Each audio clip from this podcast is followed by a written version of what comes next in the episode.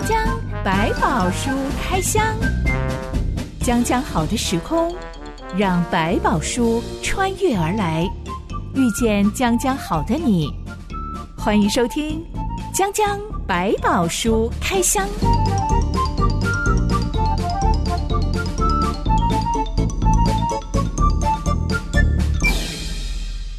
百宝书里有白宝，让知心和下凡哥为你开箱来挖宝。Hello，我是知心。Hello，下凡哥。今天一开始来吐槽我的大主管，其实不只是我很想吐槽他，我们所有的员工都对于为什么大主管总是朝令夕改，嗯，非常困扰。是，所谓的朝令夕改都不是什么重大的决策，而是一些小事情、小工作上面的准则、嗯，标准改来改去。例如，我负责撰写的专访文章，嗯，刚开始下标的时候都是八个字以内，精简一句话。啊、是大主管审核的时候，他觉得标题要长一点比较好。嗯嗯嗯、那我对长短这个基本上没有什么对错的问题。我就大主管觉得要长一点比较好，就长一点这样子。嗯、他就颁布了以后文章大标题要超过十六个字。哇，OK，好，我就以后就照他的方式。是，但过了半年之后，有外部人员看到这些文章，就跟大主管说标题太冗长了。是，嗯，大主管就立刻。改过来说，怎么可以文章下这种标题呢？很不专业。以后全部都要精简短。嗯、是，嗯，哎，所以呢，哦、这个 同一件这么小的事情，我已经改了第三次工作准则了。哎，其实我觉得在这个东西前面确实他觉得不错，但随着后来可能有些重要关系人可能给了他一些想法，觉得这样更好。我觉得这样改也 OK，就是说你大概知道你怎么去改变这件事情。那比较容容易会回头来想一件事情，就是这种情况大部分都发生在通常过去他是在代理比较小型的机构，突然变得很大型，扩展的过程呢，他忽略到他有点慢慢忘记说我已经到另外一个阶段，我要更管理的应该是所谓的主要的一些工作的大方向，是，是很多个别的我就交给个别专业去做，这个过程他可能没有完全跳过来，所以他就很容易一直回头去看那些我过去就要一直管的事情，他过去这个事情他做了。然后马上改就马上改，对他来讲这样好，马上因应大家的需要。对市场来讲这是好的，它的弹性变化很快。可是对机构，当到了一个阶段之后，他就必须跳脱这个角色，让其他人做专业性的管理，然后给他更好的建议。他就让每一个人发挥这个东西，可能需要他在角色上慢慢做转换。如果没有意识到，就很容易跑来去管一个。哎，为什么买这个卫生纸？枝微末节的小事。哎，你举的例子真的是我们有碰过，是会 发生的事情。对对，就是没有意识到说，说我如果连这个事都管，那其实最重要是我反而忽略，就是我的职责不同了。我应该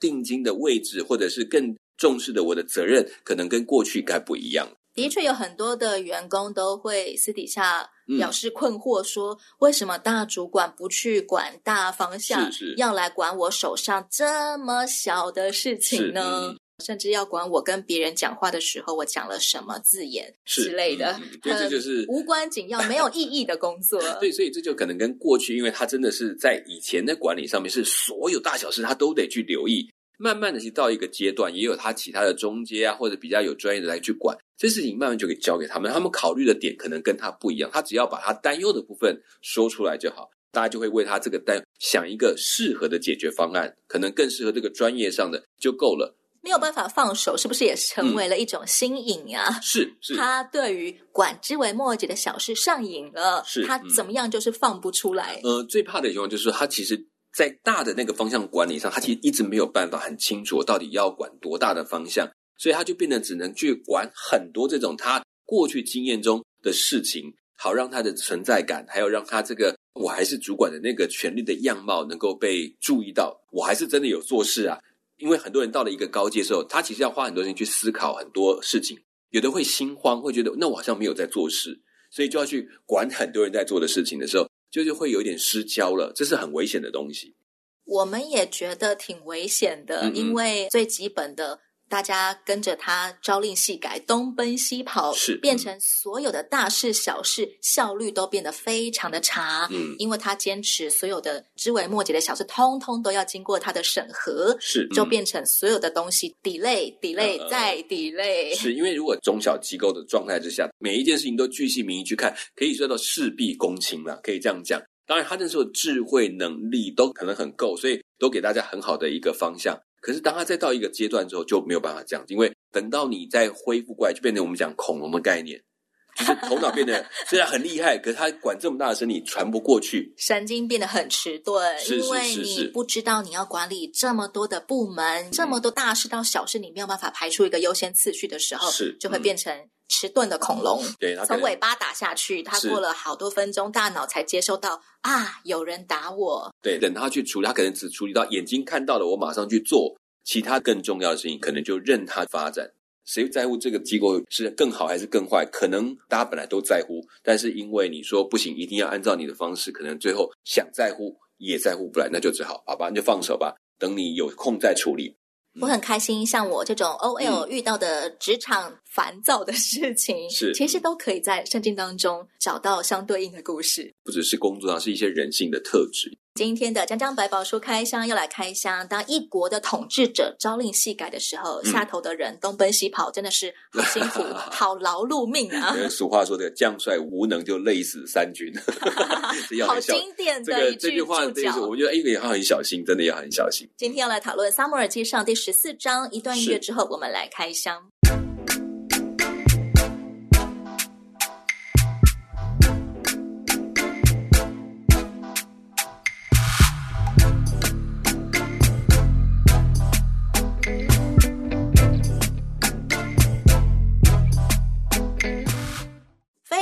军超过四万大军压境，嗯，以色列人逃的逃，躲的躲，只剩下六百战士跟随扫罗王，嗯、好凄惨的景况啊！嗯、但以前士师基点曾经身边只有三百个战士，靠着上帝，他们非常有勇气去单挑十三万的多国联军。嗯、对，小虾米扳倒大金鱼，就大获全胜，而且看到上帝亲自为他们作战。这回扫罗王统治的年代，从上到下。民心涣散，大家都觉得我们毫无胜算哎。嗯哼，这也显示出来，到底整个以色列人他们有了王之后，是不是真的有更好？看起来好像并不见得。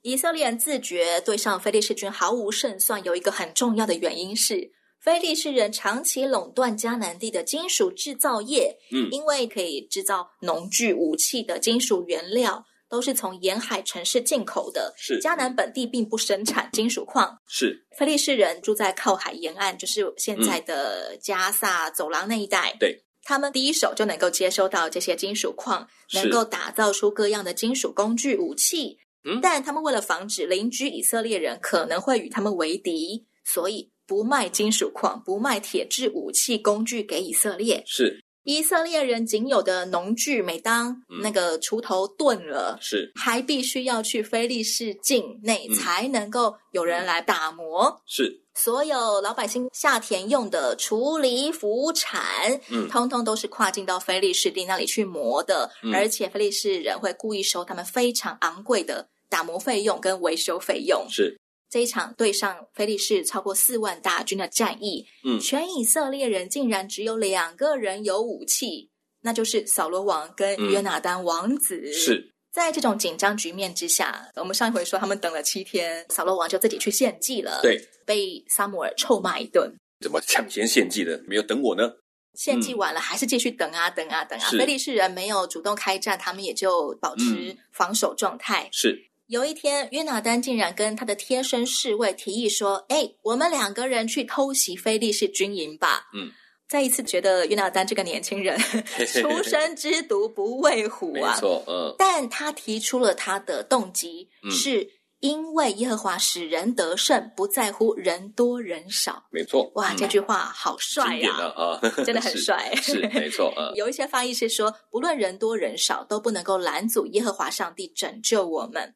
这个年轻王子对上帝的信心，比他的父王、比全国人民还要坚定。诶，我觉得其实包括了可能在扫罗一开始被按立成为一个王的过程，他也可能也理解上一次的打仗对他来讲，可能也是很大的激励。他就觉得都不可能，但上帝都能够成就了。那我想他就很单纯的相信，这是他一个特点。接着上次的偷袭的过程，也可能给他更有把握，说你看，只要上帝容许的，我就可以得到我应该得到的，或者是上帝要拯救我们，我们就有机会经历这个过程。所以，可能第一个他年轻，他的信心很单纯，然后他可能经历过几次的验证，所以他就有把握去做这样的事情。包括在这段等待的时间里面，非利士人都已经准备好了，为什么不来打？可能对他心里面也开始起了一个疑问：那上帝为什么拦阻他们，不让他们来攻击？是不是上帝已经预备要把这些人交在他手中？所以他也想测试看看，他再多人，我再少人都不会是问题。要去突袭菲利士军营，必须要先爬上一个狭窄险要的隘口，是像是两座山的中间，是一个断崖那样子的地形。嗯、约拿丹用来判断上帝是否祝福我们两个人去偷袭呢？嗯、他的判断办法是：如果上面的菲利士守军看到我们的时候，命令我们不准动。说他们要下来对付我们，嗯，那么我们就不上去突袭，代表跑吧。上帝不祝福我们，我们两个人赶快逃走。是是是。如果上面的菲利士守军一看见我们就邀请我们上去，嗯，看我们只有两个人，他们一大群人，是，那就代表耶和华上帝把他们交在我们手里了。是，下半哥你怎么看约拿丹的这一番判断法？我们没有办法知道是到底这样代表什么含义，不过可以确定。他在隘口里面，他确实敌军会在上方设立守望台，能够知道底下有没有人来偷袭。他们要攻击他们是很容易的，有点像我们讲占卜，看看上帝用哪一个方法是同意，并不是表他上去他就能够胜过所有人。但是如果居然叫他们上去，可见他们守卫的心是多么的骄傲，就给我上来看看，我在上面一样把你处理掉。那我趁你放下了戒心，我就可以来对敌你。但如果在这里他叫我不要动，那我就危险。基本上这两个不管上去或下，对他来讲都只是一个印证的方法。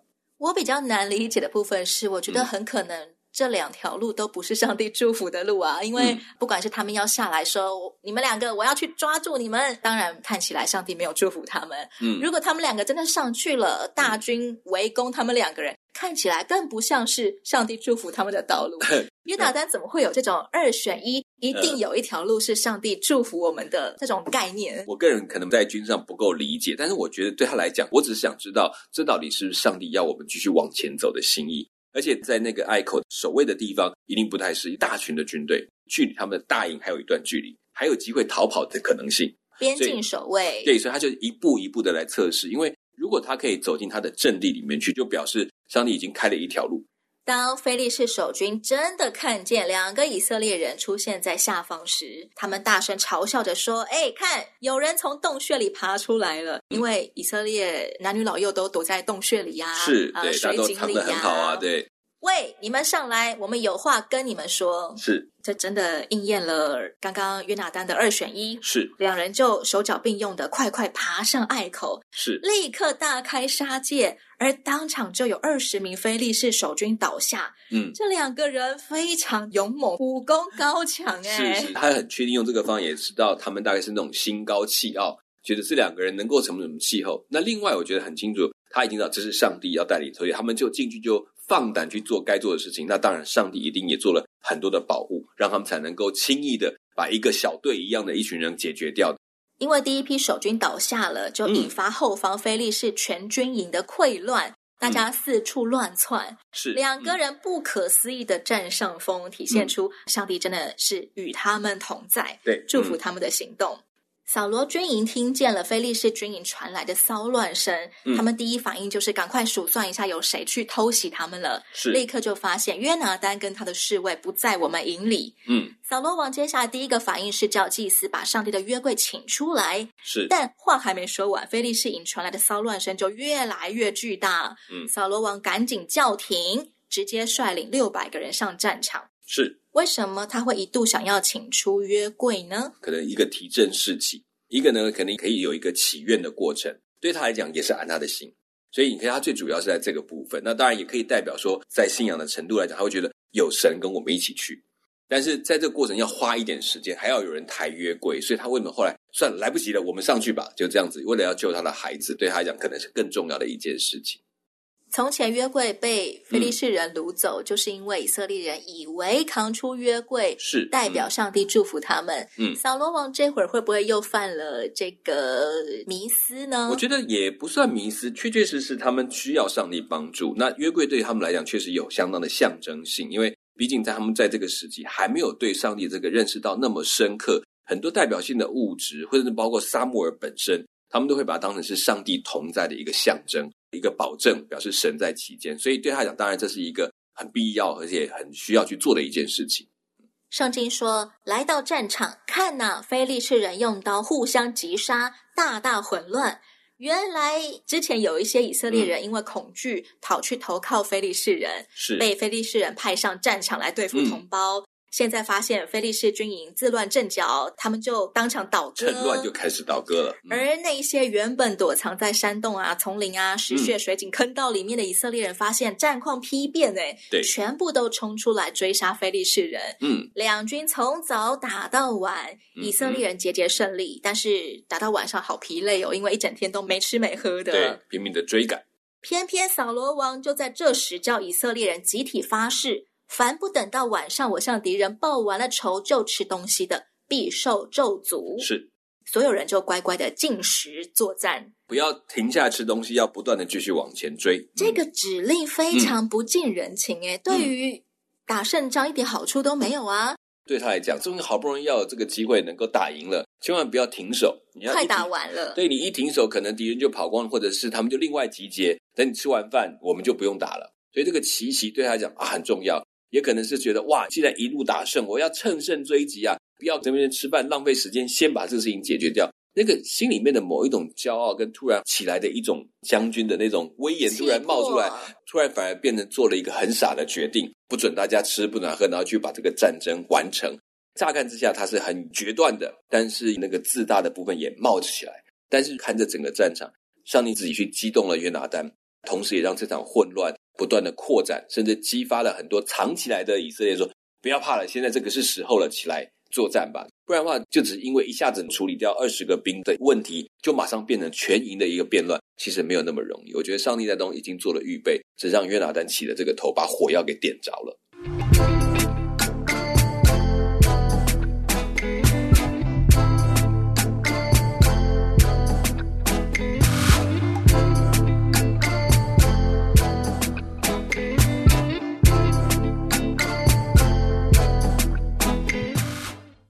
约拿丹跟他的侍卫两个人是没有听到扫罗王下这道禁食令的，是因为他们都在前面还在打仗。是，是所有以色列人追击非利士人，追进了树林里，嗯，发现地上诶有蜂蜜耶，嗯，地上的蜂蜜有可能是从树梢上流下来的，嗯、滴下来的。是饿坏的约拿丹，他就吃了一点蜂蜜，立刻就有精神了。嗯、是、嗯、旁人这才赶快提醒他说：“哎，你父王命令我们任何人都不准吃东西。”是。这时，约拿单王子评论说：“啊，我父亲给这地添麻烦了。你们看，我尝了这一点蜜，眼睛就明亮了。是，嗯、今日百姓若随意吃了从仇敌夺来的东西，现在击杀的非利士人岂不更多吗？是。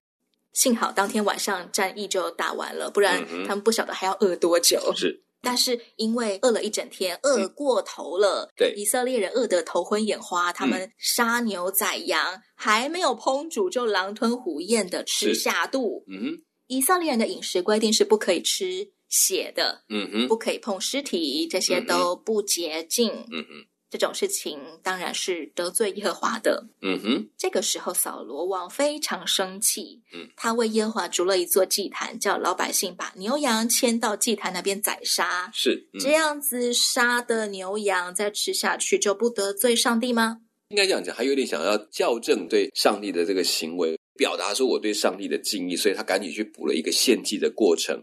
那我觉得这只是一种。自大了，对什么事情开始找茬？他觉得我有很多的要求，我要符合上帝，我要怎么样怎么样，不准吃东西。看到民众狼吞虎咽的情况，他却没有想到这是因为他们实在饿到了极点，反而想到你们怎么可以干犯耶和华的命令？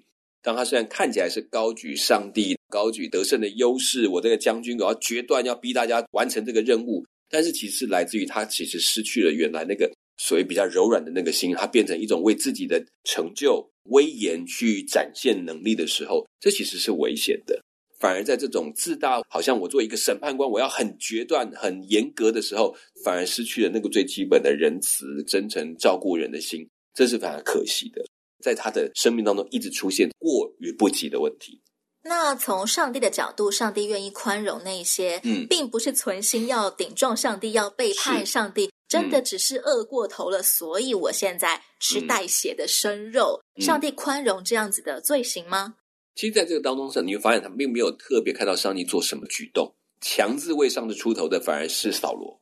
上帝都没有讲话了，但扫罗却觉得他颁布的命令就相当于上帝的命令，甚至他有点说：“我替上帝出头来讲这件事情。”当然，他可以教导百姓说：“啊，不可以。”但是他却没有回头来问说：“哎呀，这是我害大家了，那个请大家忍耐一下，我们现在马上献祭，我们就可以有合乎礼仪的可以吃的肉来吃了。”他没有回到原点，他只是为当下我应该做什么我来展现我这个是王的样子，我替上帝讲话的神人呐、他其实忽略到这些到底怎么出现的，还有他到底真正的失责的部分是什么？比如他还没有去照顾他的百姓，他没有考虑他军队的一些软弱，他只考虑到得胜。我只考虑到我是王，我要教你们，你们。做错了，所以你看，我出面替你们校正这个正确的行为出来。我们从扫罗网发现人民吃带血生肉时的反应，就可以窥见，嗯，这个领导人他完全没有意识到自己先前颁布的指令根本就是一个不合理的指令。是，嗯，扫罗当下的反应是：你们这些叛徒！快把一块大石头滚到这里来给我！我要为耶和华筑坛。是完全不反省，嗯、就是你害所有人饿过头，对，才会有这个局面的。嗯，甚至好像这个时候显示是，你看我多有信心，我多么重视上帝的话，这其实就是一个过犹不及的状态出现。他把自己变得好像只有他才是最近前、最属灵的一个人，是这就是其他的人，你们都是得罪上帝的叛徒。对，这就是一个危险。他好像能够显示出来，我跟你们不一样了。为什么坐在领导位置上的人会慢慢变得刚愎自用啊？我相信扫罗刚开始登基的时候，绝对不是长这个样子的。嗯，他的个性其实也不是一个我们讲说哇这么刚硬的人，可是可能就是我们讲他在所谓的软弱当中，或者没有自信的里面，跟到自傲的里面，一下子好像非常有权力，一下子自己又很害怕，什么都做不成。在这当中要很小心，是因为当你在拥有权力的时候，大家都听你的，可能会让你。支持自己，好像对我什么都应该做，我什么都应该管。我是警察，我是什么？这个角色会塑造成他进入到像刚刚扫罗那个样貌。其实权力这个事情，要回到是你永远要记得你的权力从哪里来，不是你身上就有权力，你就是权力，不是，是你的权力从哪里来？那个权力给你的目的是什么？才能一直回到原点。我有权利，但权利是让我来做什么样的事情？是为了赋予我去在什么地方？做那个当尽的责任的，不是拿来展示说我就是有权利，所以你们要听我的，然后用权力来证明我是不是还在位置上，这就是一个危险的地方。一旦我们以为我所拥有的权利是因为我好厉害，所以我有权利，嗯、而不知道权利，我们也可以说权利的另外一个词叫做影响力，是上帝赋予我的，我就会把这些权利通通用来自肥自己。我怎么样让自己开心舒服？不管我是什么位置上的领导人，就会变成一种集权独裁的王那样子的榜样，对，刚硬固执，嗯啊，听不进任何劝告，这样子的处境了。对，就是你会记得我是上帝的仆人，那上帝赋予这个仆人管理什么的责任的权利的时候，他的有目的就是那个责任你要记得，免得你滥用了权力，把它变成说哦，帮助我自己要成就事，而是这个权利是为了帮助他们做上帝要他们去做的事。那一天晚上，当扫罗王求告上帝说：“我可以下去追赶非利士人吗？你把他们交在我们手里吗？”上帝没有回答他。是，嗯、扫罗王的反应是：“我们要就责，看看是谁让上帝不愿意回答我们的。”是，嗯、他用抽签的方式当场抽出了约拿丹的名字。嗯，下半哥从头到尾都觉得约拿丹顶多只是得罪他的父王，但是他不算得罪上帝啊。啊、呃，我们先就以这件事情来看，就对于扫罗，他需要找一个抵触他命令的人。上帝也确实给他看到，对，有一个人抵触了你的命令，他吃的东西。我想在这件事情上，是让扫罗来找出一个为什么上帝不听我讲话的原因，却没有问为什么上帝不听我说话，而是问是谁害我不能，上帝不听我讲话。这就是推卸责任啊！就是我们讲我们在做很多事情的时候，你是在急着找罪人，还是要解决问题？他就只是想要找个人来背黑锅，嗯嗯，好像就可以减轻他的责任，嗯，其实他才是真正需要负起责任的关键人物。对，甚至在这个问的问题当中，他也就在强调是谁没有听他的命令，而不是在问到底是谁得罪了上帝。这个问题其实根本点是不太一样的。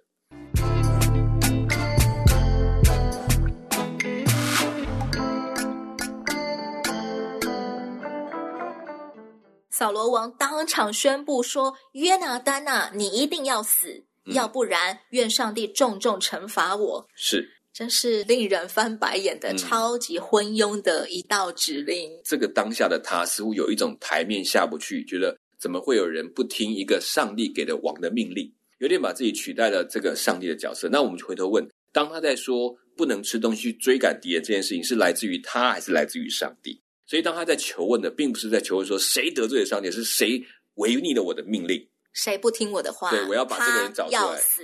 所以上帝只是把人找出来，并不是上帝说我要这个人死。所以这件事情反而是为了顾及自己说的话有没有被当成一回事而下的命令。幸好老百姓纷纷为约拿丹王子求情，求情说约拿丹在以色列中大行拯救，岂可死呢？绝对不可！我们指着永生的耶和华起誓，连他的一根头发也不可落地，嗯、因为他今日与上帝一同做事。是扫罗王这才收回成命。今天扫罗王从头到尾的表现，根本就是出尔反尔，朝令夕改，一下这样，一下那样，一下要扛约柜，一下子又说不用了，一下子说不可吃东西，嗯、然后发现哦，有人违背我了，那你一定要死。别人说他不可以死，嗯、最后又好了好了，他不死。他的决断上面常常受到人的反应来做决定，而不是用神的决定来做反应。这就是一个很危险的状态，就好像我们看到掌声很多，我就去做啊；掌声不多的时候，我就收起来。这种概念，他似乎很容易受到旁边的人潮所影响，所以真的让他觉得有没有像一个王的，是这群百姓的反应，而不是上帝。其实跟上一回扫罗王私自献祭的心态基本上是一样的。嗯、是，嗯，上一回他私自献祭的动机是，你看人民都不信我了，人民都离开我了，是，我要赶快拉拢人心，让他们再一次信服我，所以我要代替撒母耳去献祭。对。这一次，他想要杀他的长子约拿单，也是因为我不杀他，人民就不会信我了。嗯，嗯，但是眼看人民都说要保王子的命，好吧，嗯，为了要让人民信我，我就听他们的话。你们的求情我接受了，好，有点这种概念，他的权柄可以被实现。那不要忘记，如果你是这件事情是我跟上帝面前立的约，那我这件事情我就得考虑我跟上帝的问题，不是考虑人人看我的问题。对扫来讲，他的有点像我们讲，他是当了一个明星。这个明星如果没有群众，他就很担心，所以他用各种方法把群众留在身边，把各种会影响他人气的危机要把它一个处理掉。所以只要人们还保持支持我，你们说的 OK，好，我都接受了。扫罗王也很适合当直播主，这么渴望赚取流量、赚取人气，这个按赞点数一直往上增，就是最好的答案。也可以看出，这个扫罗他心目当中的主，其实越来越趋向是我的面子、我的尊严、我的群体有没有让我感觉到哇支持我了？嗯、而上帝就变成了他用来增加自己流量、增加自己人气的一个小喽啰也好，一个工具神也好。对，撒母耳其实也点出了他的问题：你心里面是不是把上帝放在第一位？这件事情其实早就讲白了。可是经过这么久，他依然还是没有办法弄清楚，这是非常可惜的地方。可惜扫罗王统治期这么长，嗯、也就代表上帝给他这么长时间的机会，在等待他回转。嗯嗯毕竟现在他还年轻。嗯、我们下一回要来开箱，他跟约拿丹王子到底怎么样度过漫长的统治期？是扫罗王到底有没有一些回转的迹象？没错。讲讲白宝书开箱，我是知心，我是小板哥，我们下回再见喽。哎，拜拜，拜拜。